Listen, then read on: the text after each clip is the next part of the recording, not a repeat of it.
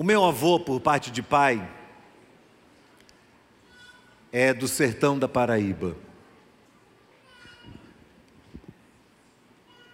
E quando meu pai tinha dois anos e pouco de idade, o meu avô tinha dez filhos. E ele veio a pé da Paraíba a Salvador durante seis meses, trazendo toda a família. Eu venho de uma origem muito pobre, muito carente, de muito aperto e de muita luta também, e de muita garra. O meu avô, o meu pai, os meus tios, foram pessoas que lutaram muito, que batalharam muito. Num período muito mais difícil do que o nosso, numa época em que o Brasil passava por uma crise econômica maior do que nós vivemos e que a pobreza tinha um índice muito mais elevado. O meu avô saiu da Paraíba e trouxe a família toda para Salvador, veio trabalhando em estradas e morando em barracos, em tendas, seis meses de viagem até que pudesse chegar aqui, e morou aqui por um período, pelas minhas contas, de 12 anos. Mas quando ele chegou em Salvador, tudo que eles tinham, as trouxas, as malas, meu avô construiu um barraco de madeira e colocou as coisas dentro. Meu pai tinha três anos de idade. Meu pai foi mexer com uma lamparina e derrubou a lamparina e queimou o barraco com tudo que, minha, que a família tinha. E meu avô não se deixou abater por isso. Ele se levantou, ele continuou batalhando, ele continuou trabalhando. Eles passaram quase 12 anos entre Salvador e Serrinha. E depois desse período, eles desceram para São Paulo. E meu pai chegou em São Paulo com 15 anos de idade, os irmãos já haviam crescido, e ali eles começaram a batalhar. E meu avô trabalhou muito, meu pai, meus tios trabalharam muito. E formaram, criaram uma história.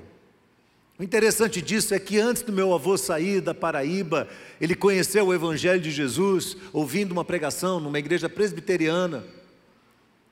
E ele não não era um leitor, ele não sabia ler direito, ele não tinha estudo, mas ele tinha uma convicção muito forte do Evangelho. Meu avô era um conselheiro bíblico, ele ajudou a nossa família e muitas outras famílias com o seu conselho. E ele transmitiu a fé a todos os familiares, a todos os filhos, as noras, os genros, depois os netos. E ele faleceu com 76 anos de idade, e nesse período, vários desses filhos haviam abandonado o Evangelho, estavam afastados, quiseram seguir seu próprio caminho, quiseram fazer aquilo que achavam que deveriam fazer. Mas a palavra de Deus diz em Provérbios capítulo 22, verso 6, ensina a criança no caminho em que ela deve andar, e quando ela for velha, não se desviará dele. Ocorre que a minha avó permaneceu e ela durou 100 anos, ela morreu com 100 anos, mas quando ela tinha 98 anos mais ou menos, fizeram em São Paulo uma reunião de toda a família Todos os filhos, alguns já faleceram, mas os que estavam vivos, os genros, noras, netos, bisnetos e alguns tataranetos. E foi uma grande reunião em família.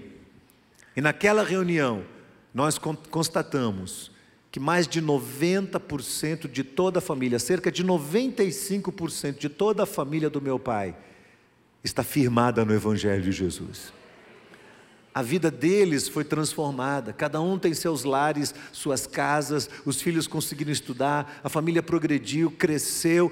Deus abençoou aquele homem pobre que saiu de lá do sertão da Paraíba e que tinha a semente do evangelho no coração. Deus abençoou e Deus fez isso frutificar. O que meu avô nunca soube é que ele amava muito a Bahia e que ele nunca soube que eu viria para cá. Fazem 29 anos que eu cheguei na Bahia. E Deus me trouxe a esse lugar com uma obra muito específica no coração. Deus me trouxe para trabalhar em projetos sociais. Deus me trouxe para trabalhar em projetos missionários. O meu envolvimento durante esses 29 anos foram com projetos como esse, com as creches que nasceram nessas ilhas, com famílias carentes, com famílias necessitadas, e Deus me colocou no meio delas, não para fazer as coisas, mas para ser um mobilizador e para trabalhar com outras pessoas que, unindo esforços, estão fazendo um trabalho extraordinário, não só de evangelização, mas de restauração de vidas e de famílias. O meu avô nunca imaginou isso, mas a semente do Evangelho plantada no coração dele tem resultado por todos os lugares que ele nem pode imaginar. Eu quero convidar todos a abrirem as suas Bíblias hoje no livro de Efésios, no capítulo 2. E nós vamos ler este texto da palavra de Deus, Efésios, no capítulo 2. Vamos ler do verso 1 até o verso 10.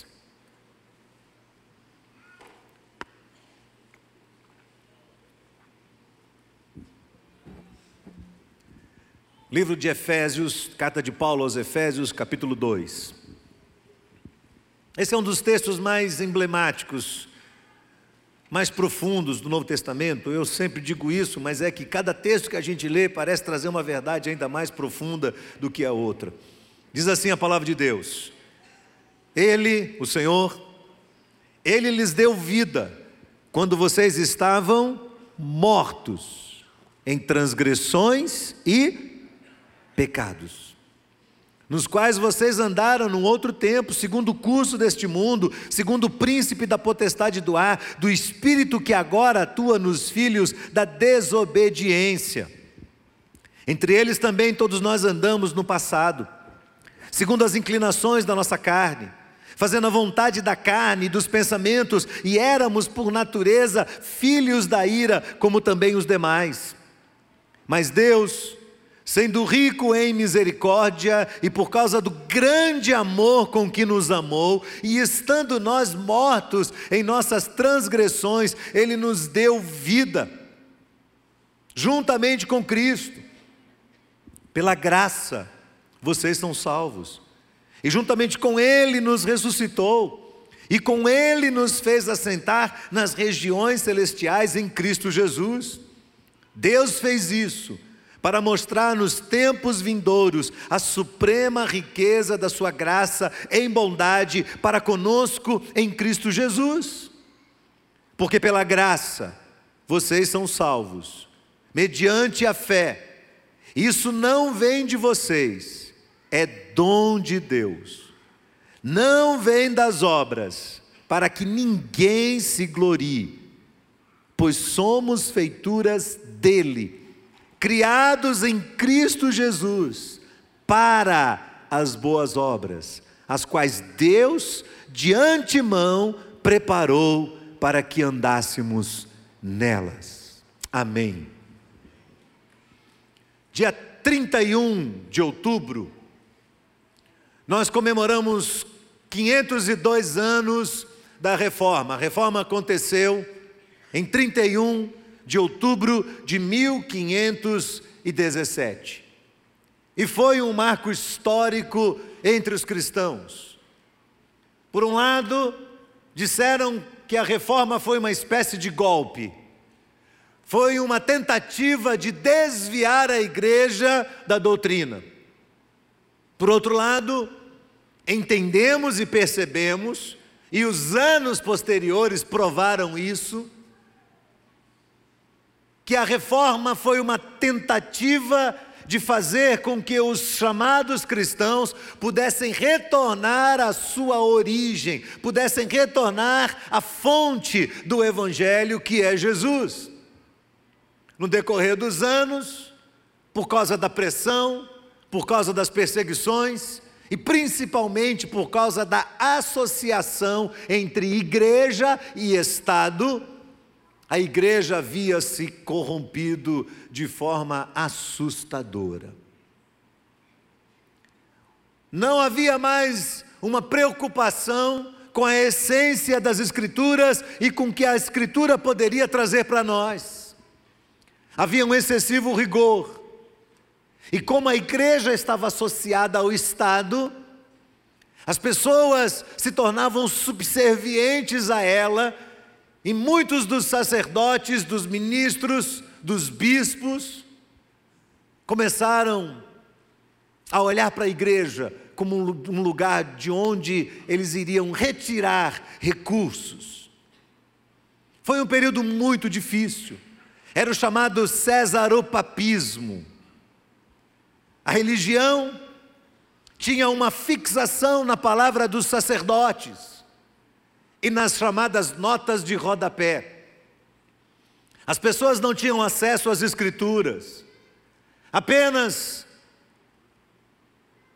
o clero da igreja, os líderes principais, se utilizavam das escrituras e isso em latim. E havia ali uma evidente corrupção, vista na venda de indulgências. Havia um comércio espiritual dentro da igreja. O perdão era vendido. Se as pessoas quisessem ser perdoadas, elas tinham que dar dinheiro à igreja. Aliás, abriu-se a possibilidade de que as pessoas pudessem pedir perdão, pasme, dos pecados passados e dos pecados futuros das suas gerações, desde que dessem dinheiro à igreja. O autoritarismo papal era evidente. E havia também as chamadas cruzadas, através das quais muitos foram perseguidos e morreram. O Papa Leão X, nesse período próximo de 1500, quando Lutero apareceu para fazer a reforma, enviou para a Alemanha um sacerdote chamado Tetzel. E Tetzel dizia o seguinte: tão logo a sua moeda caia num gasofilácio, as almas saltarão do purgatório. Esse terrível desvio era fruto de ganância, era fruto de interesses pessoais mas não de pessoas transformadas pelo poder de Deus. Acontece que nesse período que compreende ali entre 1543 e 1648, no final da guerra dos chamados 30 anos, a chamada Guerra dos 30 anos, foi o período da Renascença. Foi o período em que a literatura, as artes e a ciência foram despertados por toda a Europa. Houve ali um interesse maior pelo estudo, principalmente pelo estudo das Escrituras Sagradas, pelas línguas originais da Bíblia, e aí começou-se a romper com a hegemonia da Igreja Católica, da Igreja Romana. Surgiu a burguesia, e com o surgimento da burguesia, foi sinalizado o fim da virtude de ser pobre era a ruptura da hegemonia econômica também da igreja romana. A ciência começou a avançar, e através de Copérnico, Galileu Galilei, e acreditem, Calvino, descobriu-se o sistema solar, e que o sistema não era geocêntrico. Era o início da queda do Césaropapismo. A igreja começa a romper com o Estado. As indulgências começam a ser confrontadas. E nesse período também, a imprensa foi criada por Gutenberg, e eu não sei se você sabe disso, mas até esse período, uma Bíblia, se você quisesse ter uma Bíblia, ela teria que ser copiada à mão. E o preço dela era o preço de mais ou menos um ano de um bom trabalhador. Um ano de trabalho para conseguir uma Bíblia copiada à mão. Ninguém tinha acesso às Escrituras Sagradas. Aparece Gutenberg, inventa a imprensa, e o primeiro livro que ele decide publicar, imprimir, qual é? A Bíblia. E a Bíblia começa a ser esparramada por todos os lados, e as pessoas começam a ter acesso a essas verdades que hoje estão nas nossas mãos.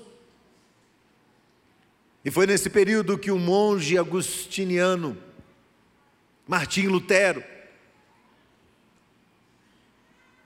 vai até a catedral de Wittenberg e ali desafia o poder papal, afixando nas portas da catedral 95 teses que contestavam a maneira como a igreja estava sendo conduzida. Ocorre, porém, que essas 95 teses não estavam fundamentadas em ideologias, estavam fundamentadas nas Escrituras Sagradas. O que estava sendo destacado nelas eram pecados que geravam desvios grotescos, terríveis à igreja. Então Lutero, acompanhado por outros homens, apoiado por Zwinglio na Suíça, por Taciturno nos Países Baixos, por Tyndall na Inglaterra, por John Knox na Escócia, por John Calvino em Genebra.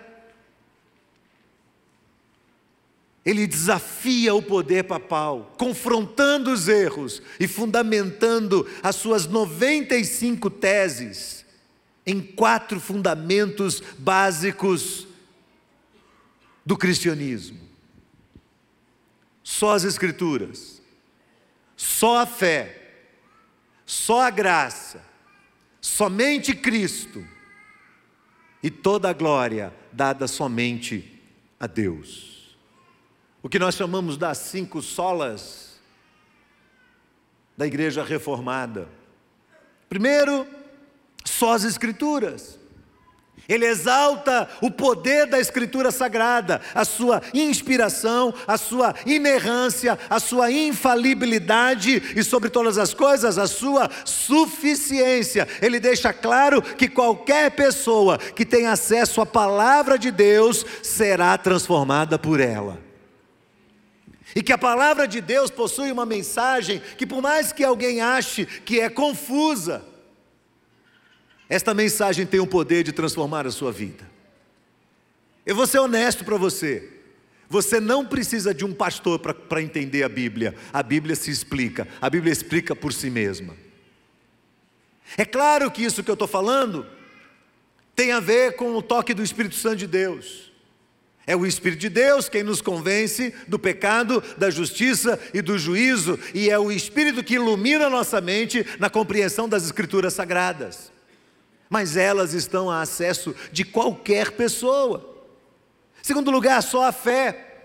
Ele deixa claro: não são necessárias as indulgências, não são necessários pagamentos, a fé está ao alcance de todas as pessoas, e Paulo diz: pela graça sois salvos, mediante a fé. Isso não vem de vocês, é algo que vem de Deus.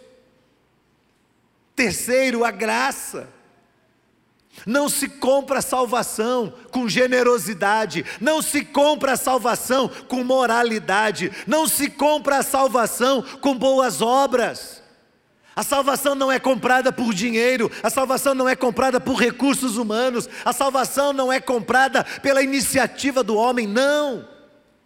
É algo que vem de Deus. Somente Deus pode nos salvar. É uma dádiva dele, Paulo diz nesse texto é um presente que vem de Deus, é algo que é imerecido para nós. Quantos de nós aqui merecemos ser salvos? Nenhum de nós. Por quê? Porque todos nós fomos contaminados pelo pecado, todos nós seres humanos somos contaminados pelo pecado. E a Bíblia diz: os vossos pecados fazem separação entre vós e o vosso Deus, e as vossas iniquidades escondem o rosto dele para que não ouça as suas orações. Esse é o nosso grave problema. Qual é o grave problema da humanidade? São os problemas sociais? Não. São as barreiras econômicas? Não. É a poluição do meio ambiente? Não, primariamente não. Todas estas coisas são consequências de algo muito pior que está dentro de nós, que é o pecado, e o pecado nos afasta de Deus. E a Bíblia diz, esse texto deixa claro que Deus se aproxima de nós por meio da graça. Quarto lugar, somente Cristo Jesus, ou seja, Ele é o único mediador. Ninguém, absolutamente ninguém, seria capaz de chegar diante de Deus e diante de Deus apresentar os seus argumentos a sua história ou sinalizar para Deus a sua bondade, a sua generosidade e as suas boas obras. Se eu e você não fomos tomados pela nossa mão por Jesus. E Jesus não nos conduzir ao Pai, ninguém pode fazer isso. Eu não posso chegar na presença de Deus e dizer assim: Deus, olhe para mim, Deixei minha família e vim trabalhar na Bahia, e fui trabalhar nas comunidades carentes, e fui abrir esses projetos todos, e fui trabalhar e ajudar. Sujei minhas mãos de graxa, sujei meus pés de lama, trabalhei na, na, em construção, trabalhei construindo igrejas, escolas, creche. Eu fiz essas coisas, casas para a população carente, eu fiz isso. Então eu mereço entrar no céu. E o Senhor vai dizer: é por causa disso? Pode ir embora daqui. Você vai direto para o inferno. Como assim, Senhor? Como assim? Jesus deixou isso claro, né? Nem todo aquele que me, me diz, me chama Senhor, Senhor, entrará no reino dos céus. Então você chega lá dizendo: Não, mas eu fiz, eu contribuía financeiramente, eu ia toda semana para a ABM ajudar as crianças e fazer comida, eu mereço estar aqui. O Senhor fala: Não, não, não, filho, você não merece. Não é por isso. Só existe uma razão pela qual você pode entrar na glória celestial: é Jesus Cristo, mediador. Mais ninguém. Não é sua religião, não é sua moralidade, não são suas boas obras não é Maria, sua intercessora, não, não são eles que vão introduzir você ao céu. A Bíblia diz no livro de Atos: porque existe só um mediador entre Deus e os homens. Quem é? Jesus Cristo, homem. Apenas Ele. Nenhum outro nome foi dado entre os homens, pelo qual importa que sejamos salvos. Apenas Jesus, somente Jesus. E depois a quinta diz: somente a Deus toda a glória. E aí vem um aspecto bastante importante. Se eu sou salvo por Jesus, Paulo deixa isso muito claro nesse texto. Jesus me deu vida quando eu estava morto nos meus nos meus delitos e nos meus pecados. Eu andei em outro tempo, segundo o curso deste mundo, segundo o príncipe da potestade do ar. Preste atenção, este mundo está envolvido por potestades. João diz assim na sua carta: o mundo inteiro jaz no maligno. Então eu não tenho dúvida de que as estruturas sejam sociais, sejam econômicas, sejam geopolíticas, essas estruturas todas estão contaminadas por hostes malignas. O mundo inteiro jaz no maligno, o mundo inteiro está no maligno. Então, quando eu olho para isso e penso, meu Deus, qual é a condição de uma pessoa sem Jesus? A condição de uma pessoa sem Jesus é que essa pessoa está espiritualmente em estado de miséria. Uma pessoa sem Jesus não tem esperança. Uma pessoa sem Jesus deposita toda a sua expectativa e a sua confiança nos recursos desta vida. Mas quando você se quebranta diante de Deus, quando você sai do seu salto alto, quando você desce do seu orgulho, você olha para Jesus e diz: Jesus, eu reconheço que sem o Senhor eu não posso chegar à presença de Deus. Então, Jesus, toma você pela sua mão direita e leva você à presença do Pai Celestial. É algo que só Ele pode fazer. É claro isso, somente Ele, pela graça sois salvos, mediante a fé, isso não vem de vós. Mas Paulo também diz: não vem das boas obras. Ah, então eu não preciso fazer nada por ninguém? Não. Presta atenção no texto. Não vem das boas obras para que ninguém se glorie. Pronto, a glória não é minha. A glória tem que ser dada a Deus.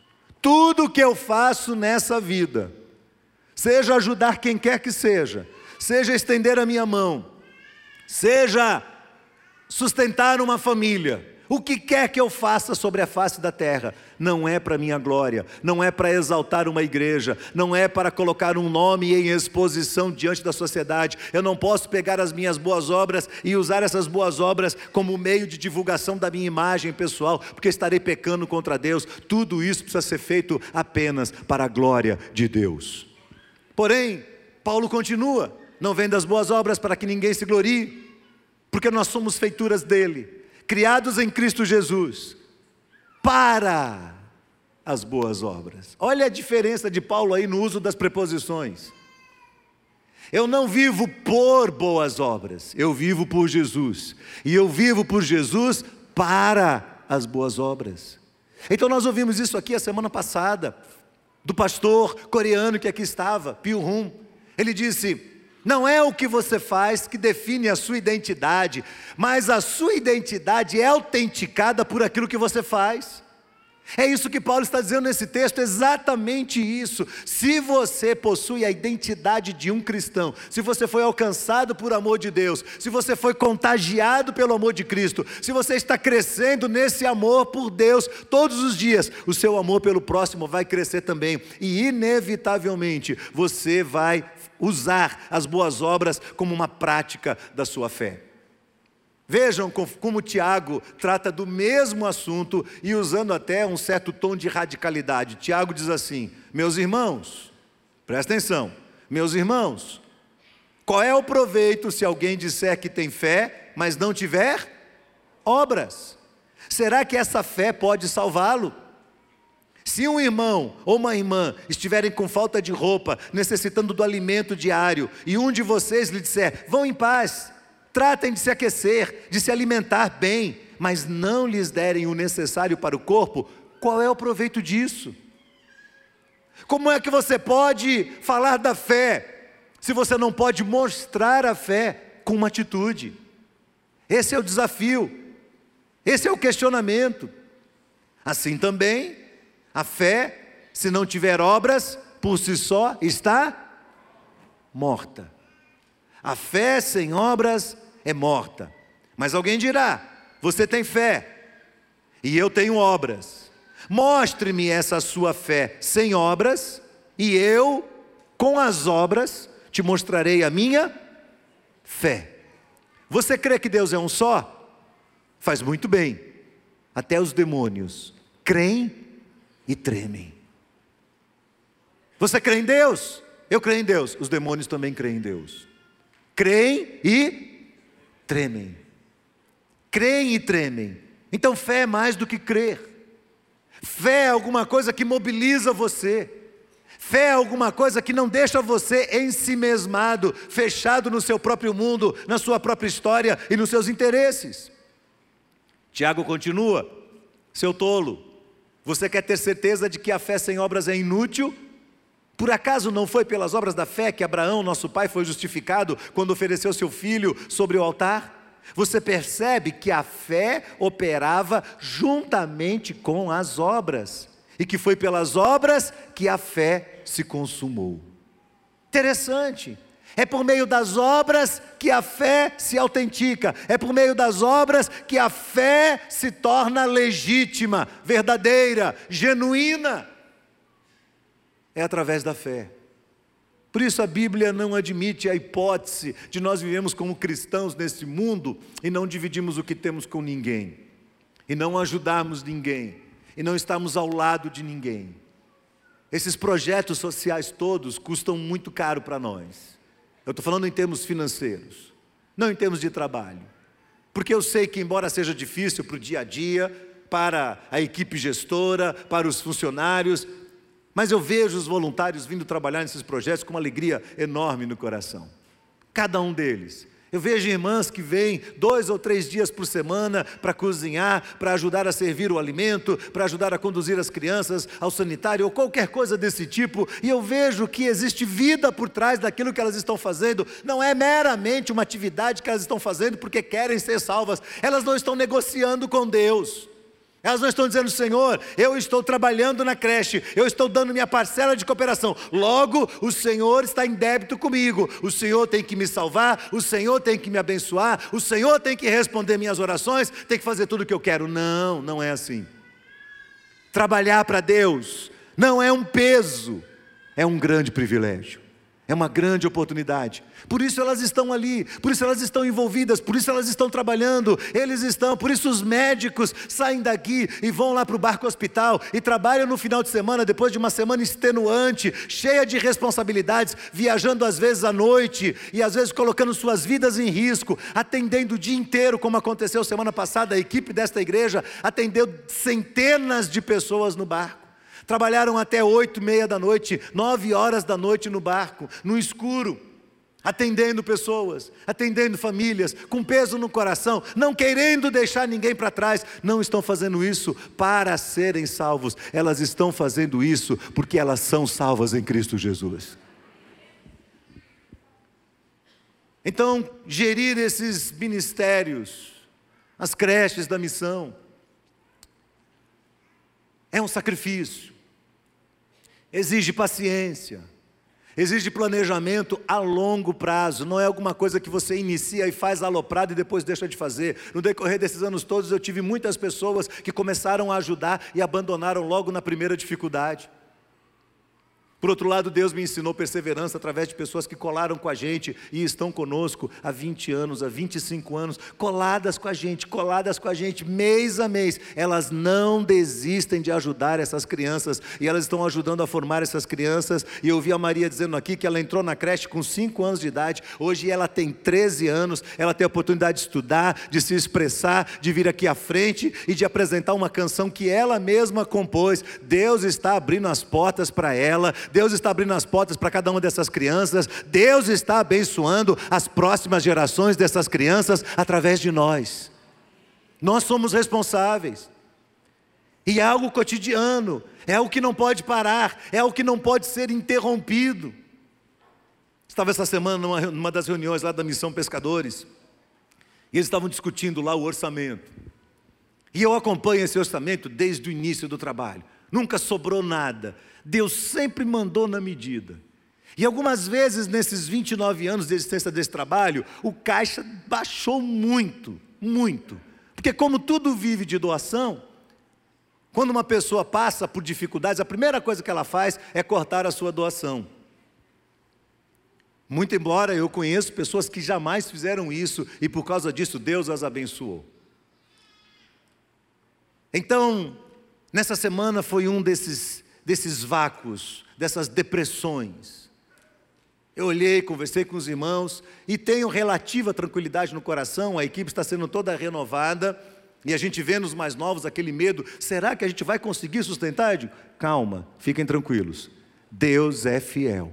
Deus ama essas crianças. Ele vai fazer com que do nada surja alguma coisa que vai suprir as necessidades. Mas esse sufoco nós passamos muitas vezes. E muitas vezes, e muitas vezes, e temos percebido a graça, a manifestação da graça de Deus através da sua provisão também todos os meses. É um milagre atrás do outro. Sabe por quê? Porque Deus não está interessado em exaltar o nome da Igreja Batista Metropolitana, mas o nome de Jesus está sendo exaltado na vida dessas crianças.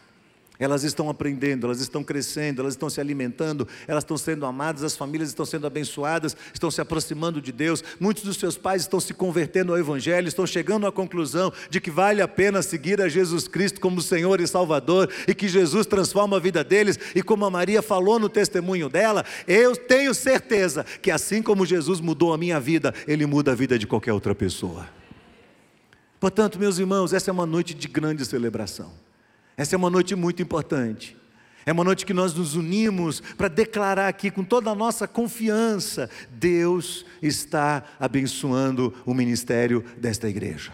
Não é por minha causa, não é pela diretoria, pela diligência da diretoria da BM, os irmãos têm feito um trabalho extraordinário, não é pela diligência do, do, do e, e, e, a, e a e a gestão dos projetos ali no Baixo Sul da Missão Pescadores. Claro, há um empenho de toda a equipe, mas Deus está amando cada uma dessas crianças. E Ele olhou para elas. O texto diz que Deus preparou as obras de antemão, ou seja, Ele olhou antes de eu nascer, de você nascer, de qualquer um de nós estarmos aqui, antes deste mundo existir, antes de qualquer pessoa vir à vida. Deus olhou para cada uma dessas crianças e amou cada uma delas.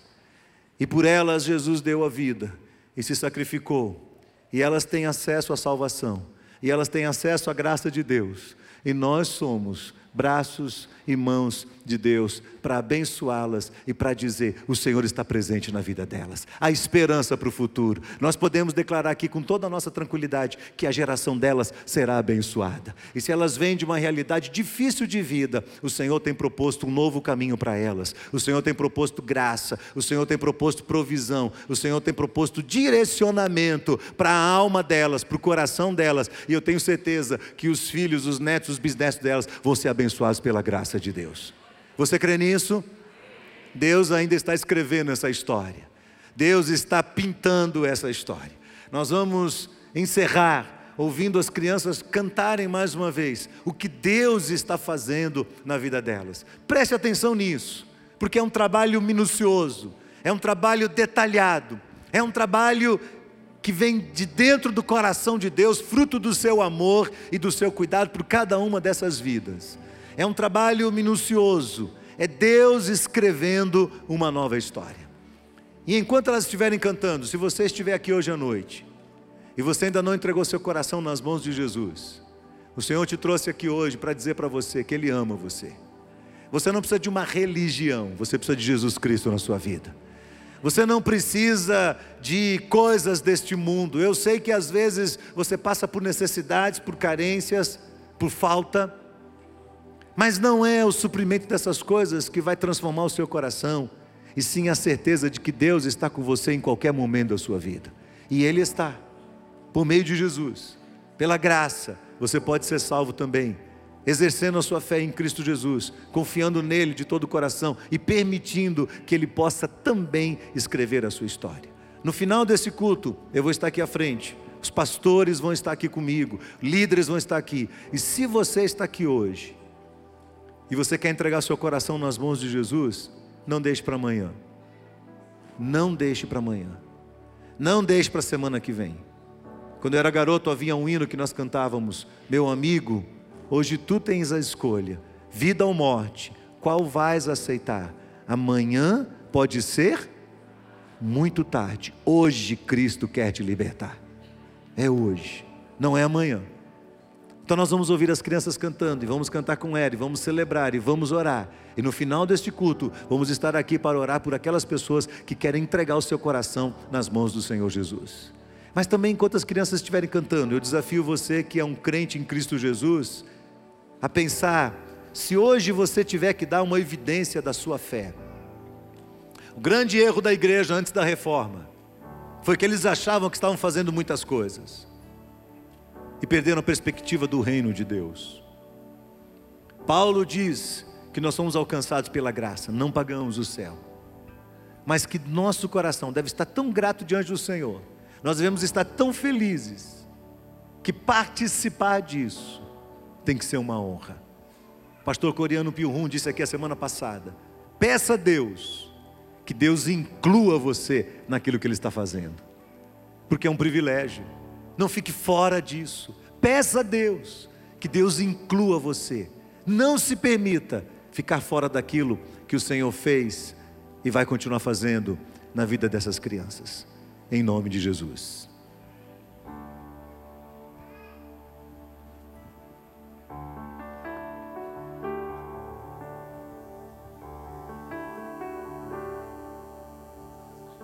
Você coloca de pé, vamos cantar todos juntos. Quem pintou o mundo, quem escolheu a cor, fez o sol amarelo, pôs o verde na floresta e o vermelho em uma flor. Quem pintou o mundo, quem escolheu os tons, fez a noite escura, desenhou a clara lua, misturando o que era bom. O maior pintor do mundo está pintando a minha história que ela não tinha.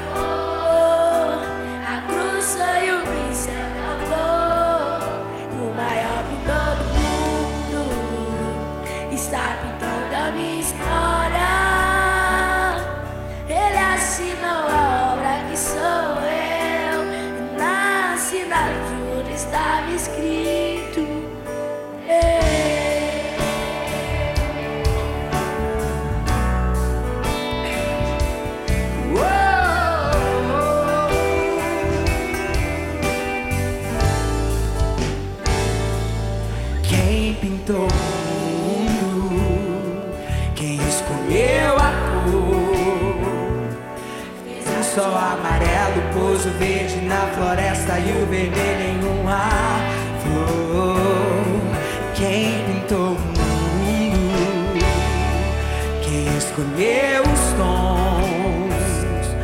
fez a noite escura, desenhou a clara lua, misturando o que era bom.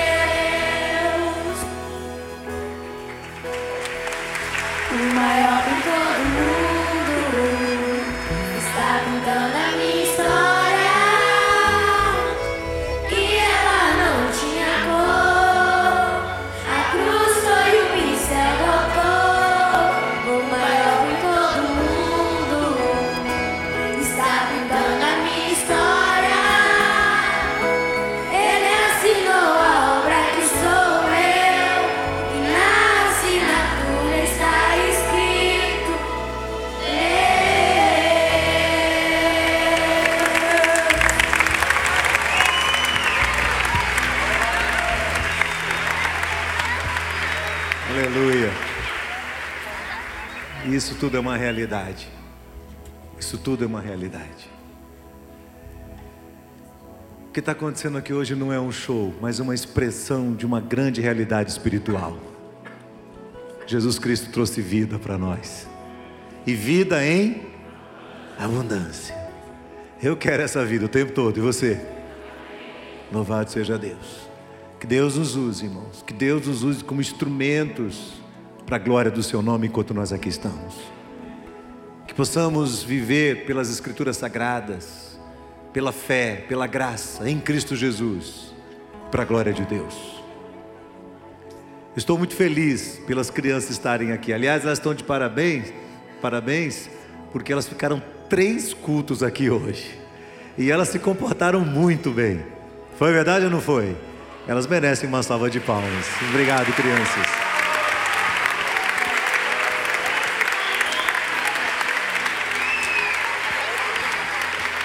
Obrigado, diretoria da BM, servidores, funcionários, voluntários, cada um dos irmãos que tem estado envolvidos com esse trabalho, com o projeto da BM, com o projeto da Missão Pescadores. Muito obrigado a você. Não sou eu que vou agradecer, não sou eu que posso recompensá-lo. Eu posso agradecer, mas não posso recompensá-lo. Mas a palavra diz que o nosso tesouro está guardado até aquele dia.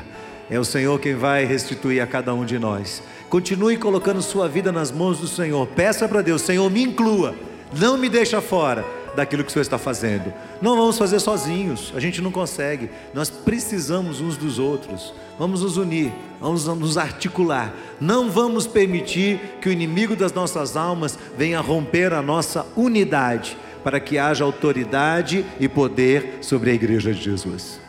Mais uma vez eu digo: se você está aqui hoje e você quer entregar sua vida nas mãos do Senhor, eu queria que os pastores viessem aqui à frente e estivessem aqui já junto com líderes nossos e no final desse culto nós queremos orar por você, queremos estender a nossa mão sobre a sua vida e clamar por você. Você que quer entregar seu coração nas mãos de Jesus, você cujo coração foi tocado pela presença de Deus aqui hoje, você sentiu a presença de Deus, você percebeu o Espírito Santo de Deus falando com você, você vai sair do seu lugar e você vai se aproximar de um dos pastores. Cadê os líderes aqui do discipulado, queridos? Por favor, venham cá à frente também. E no final desse culto você vai se aproximar de um de nós vai dizer: Eu quero que você ore a Deus por minha vida, eu quero colocar o meu coração na presença do Senhor Jesus. Estenda sua mão sobre todos que estão aqui, especialmente sobre as nossas crianças, e vamos orar neste momento. Obrigado, Senhor Deus e Pai, por esta noite tão especial. Bendito seja o teu nome por tudo que nós ouvimos aqui. Cada testemunho lindo, cada canção marcada no coração dessas crianças que expressa a convicção que o Senhor tem colocado dentro delas. Obrigado porque o Senhor tem nos dado a oportunidade de trabalhar com elas. Nós as amamos como se fossem nossos filhos e nós queremos continuar dando o melhor por elas, mas nós também aprendemos muito com elas. Elas também nos ensinam amor, paciência, graça, perseverança. Obrigado, Senhor, por cada pessoa que tem estado como suporte da ABM e dos projetos desta igreja. Senhor, nós queremos continuar fazendo isso. E nós pedimos ao Senhor que o Senhor não tema colocar maiores responsabilidades nas nossas mãos. E nós queremos ser confiáveis ao ponto de fazer jus à confiança que o Senhor tem depositado em nós. Nós queremos estar incluídos naquilo que o Senhor pretende fazer.